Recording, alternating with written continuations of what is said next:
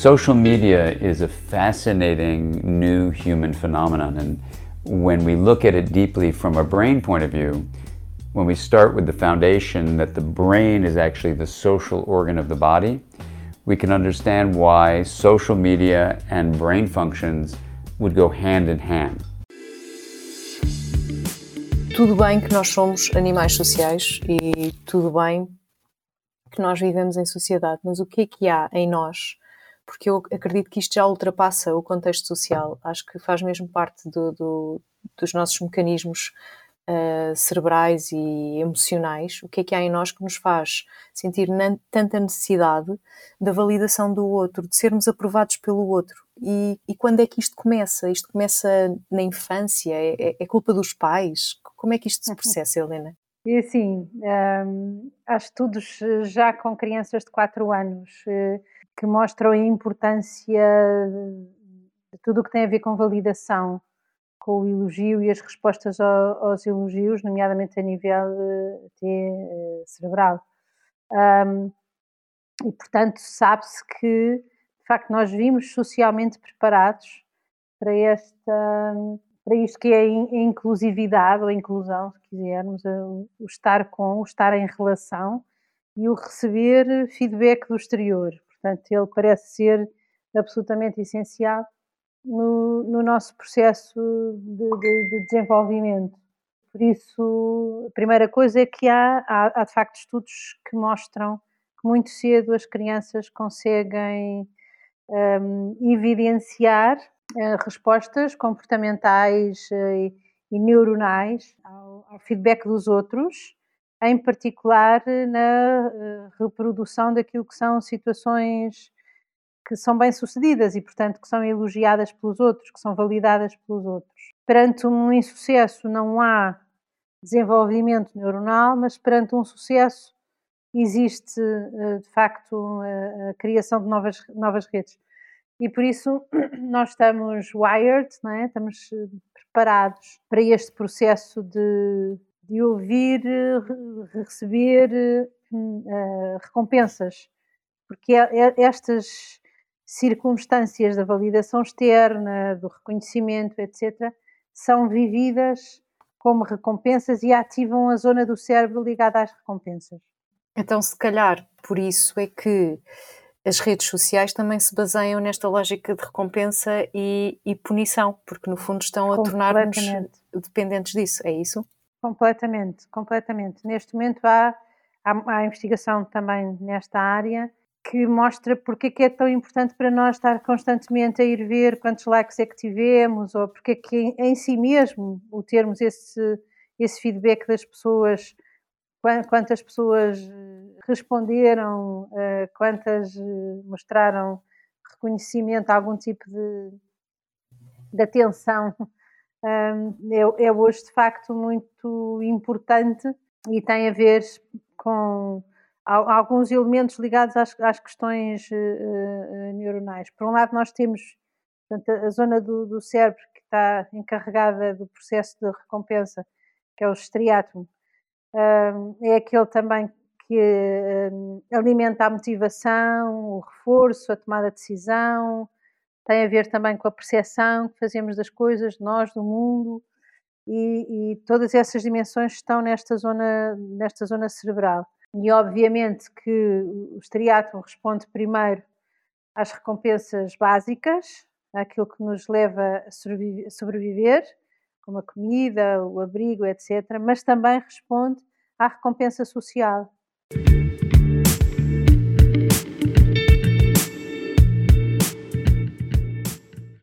Algumas teorias apontam para que a recompensa social é dividida em três uh, grandes variáveis. Uh, a competência, portanto, a nossa capacidade de sentirmos-nos competentes e produzir determinado tipo de resultados, de, um, de outputs, de performance para o nosso contexto.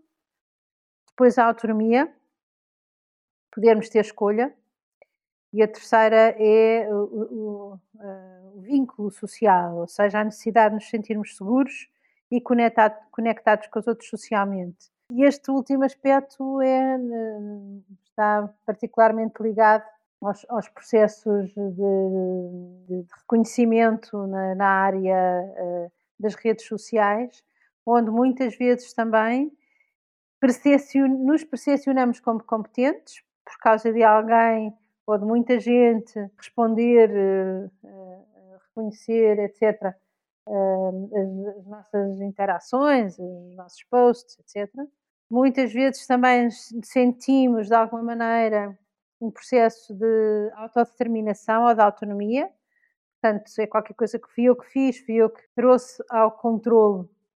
E, portanto, muitas vezes também um sentido de, de, de, escolha e essa sensação de que estamos conectados. Os outros estão connosco, uh, os outros apoiam-nos ou não. Por isso é também temos depois o lado, às vezes, até quase patológico, não é? Junto, por exemplo, das gerações dos adolescentes, que vivem dependentes dessa, de receber algum tipo de, de feedback e que quando ele está ausente podem mesmo ter quase eh, experiências de, vazio, de, eh, como se fosse uma droga ao qual eh, deixamos de, à qual deixamos de ter acesso e, portanto, ficamos com síndrome de abstinência quando não temos as respostas que desejávamos a nível das redes sociais.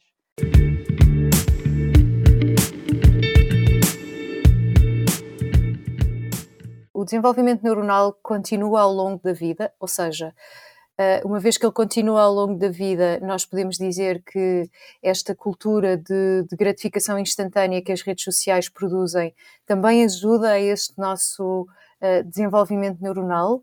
Boa questão.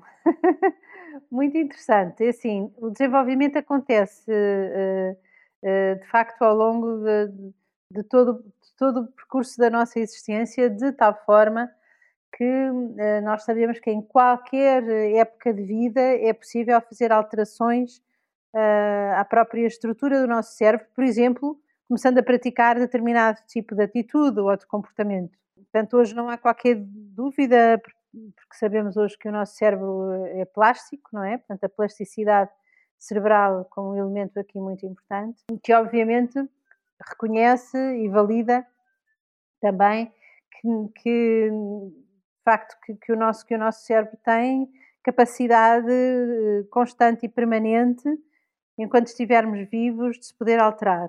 E poder alterar também na, na direção daquilo que precisamos ou que quisermos. Ou... Então, nessa, nessa lógica, aquilo uhum. que está a acontecer através de, das redes sociais, que é no fundo um, um condicionamento comportamental, também poderá estar a alterar a forma como o nosso cérebro vai ser dentro de alguns anos porque isto é, isto é um fenómeno à escala global. Uhum. E, e se calhar podemos pensar que as crianças e os jovens que estão a crescer já neste contexto, em que no fundo acaba por haver uma manipulação, não é a palavra certa, mas um condicionamento da, da, da forma como uhum. o, a estrutura do seu pensamento se organiza, poderemos então dizer que haverá também um condicionamento da forma como o seu cérebro se desenvolve. É, essa é uma hipótese, não é?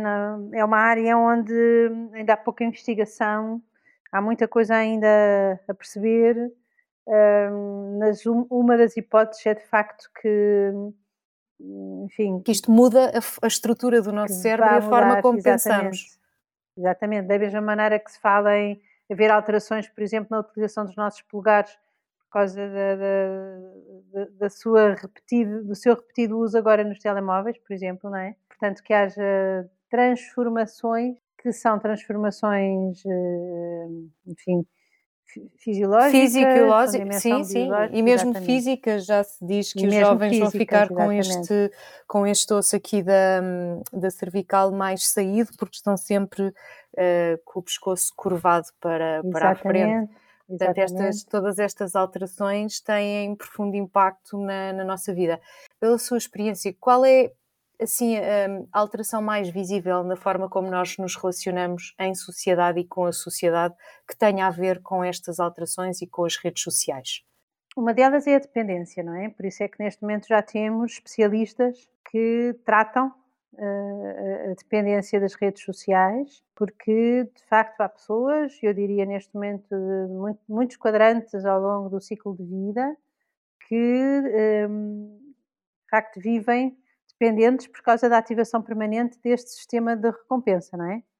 Eu, eu há pouco não disse, mas para além da, da própria uh, morfologia cerebral, nós, nós temos uh, no, no, cérebro mais de uma dúzia de redes neuronais que têm depois subredes e há, há quatro que são especial, especialmente relevantes, diria eu, para, para isto que estamos a falar. Uma delas é a rede padrão, que é muito importante para a inovação, para o pensamento criativo, um, que acontece, por exemplo, quando nós estamos uh, zone out, é? quando desli conseguimos desligar e que uh, passa a estar, sobretudo, veiculada aos estímulos interoceptivos e, portanto, ao que se passa dentro de nós. Muitas vezes é nos momentos em que desligamos de tudo, pode ser num banho de imersão, uh, pode ser numa caminhada na natureza, por exemplo, que conseguimos processar tomadas de decisão importantes ou um, e portanto se nós estivermos constantemente ligados temos um problema a partir da rede padrão e que é de facto não, não termos momentos nem, nem tempos para fazer o tal zooming out, o desligar. Portanto, se estivermos ligados ao estímulo do telemóvel, não conseguimos ativar a rede padrão. Depois vimos um, a importância da rede da recompensa, e aqui um, ela é fundamental para concretizar a motivação e os incentivos e responde a estímulos que nos fazem sentir bem. Por exemplo, os elogios ou um feedback numa rede social, não é?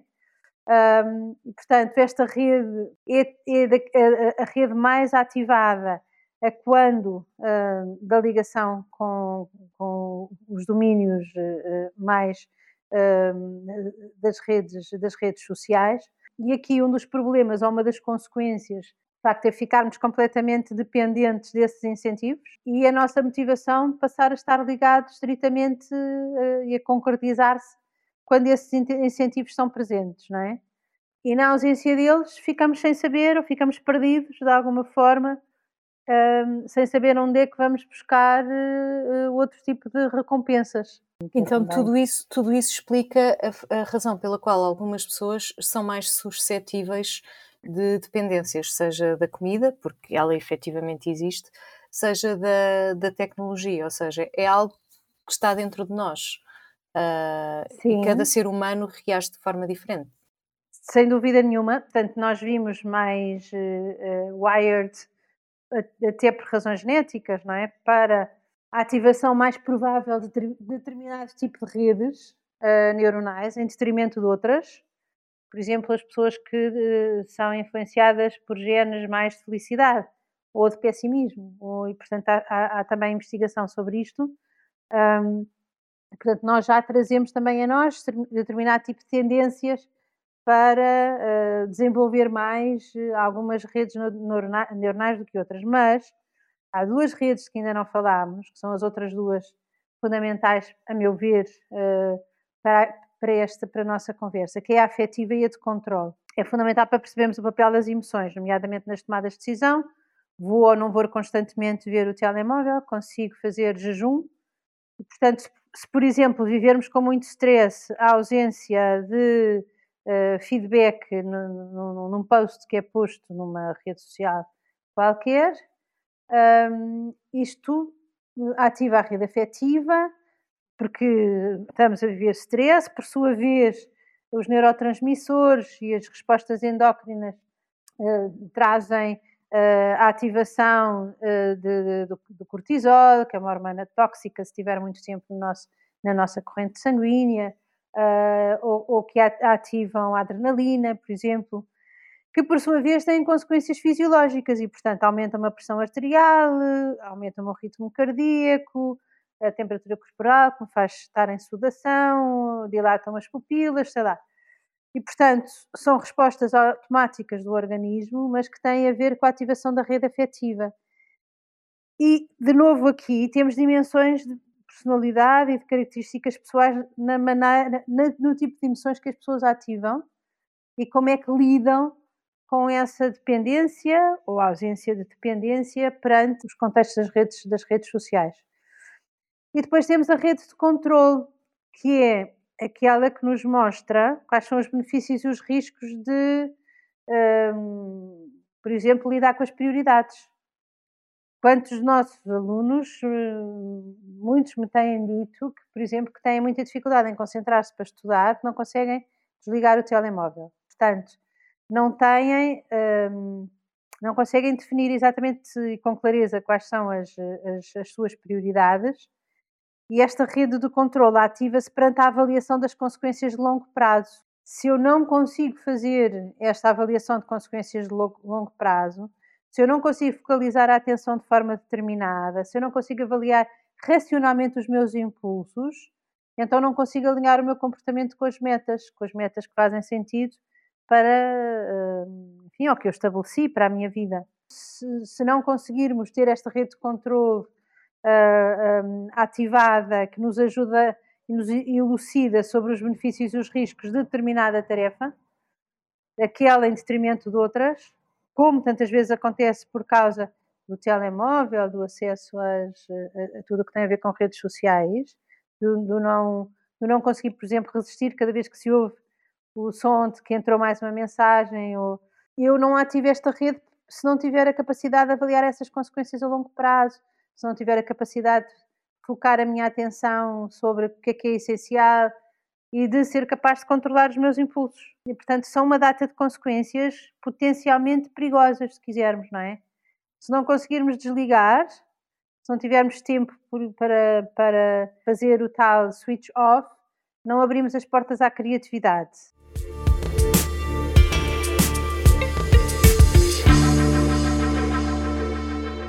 Se ainda não leste o livro Vida Instagramável, está à tua espera numa livraria perto de ti. Este é o podcast Instagramável, uma adaptação do livro Vida Instagramável em 15 episódios. Segue no Instagram e subscreve no iTunes, Spotify ou qualquer outra plataforma onde nos possas encontrar. Até ao próximo post, em formato áudio.